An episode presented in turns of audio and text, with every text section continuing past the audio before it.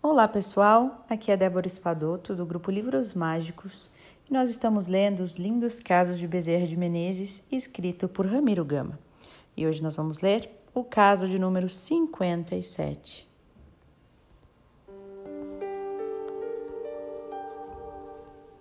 Um sonho premonitório.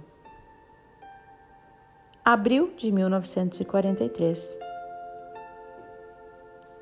A companheira sonha que nos achávamos residindo no Rio de Janeiro, estado da Guanabara. Vida nova, tarefa nova. Ambos entre irmãos novos e com serviços mais amplos junto a César e a Deus. Pela manhã, ela contou o sonho, satisfeita, visto que atendia ao seu sonho real. Não me jubilei verificando impossível acontecer tal coisa, tanto mais quando tínhamos sérios compromissos com as escolas que dirigíamos e com o grupo Espírita Fé e Esperança, de cuja diretoria fazíamos parte como vice-presidente. Mas, no alto, tudo fora previsto e preparado. Inesperadamente, fomos chamados à chefia do departamento de ensino da estrada colocando frente da supervisão de seus inúmeros cursos.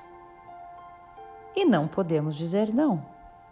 As escolas ficariam sob a direção de nossos ex-alunos, que nos mereciam confiança e nos quais sabíamos que continuariam andando. E viemos para o Rio.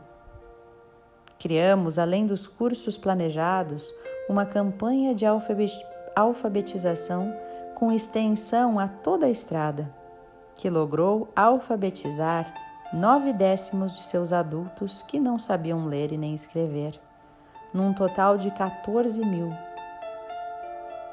Por esta vitória, que devemos a ajuda dos mortos, estão de pé à frente do evangelizador brasileiro e recebemos dele mesmo, de uma vez, quando visitamos Chico Xavier em Pedro Leopoldo, estas palavras animadoras: Meu filho, toda a luz que espalhamos alcançar no ar, no, no além.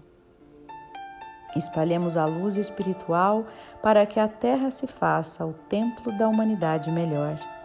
Assinado Bezerra.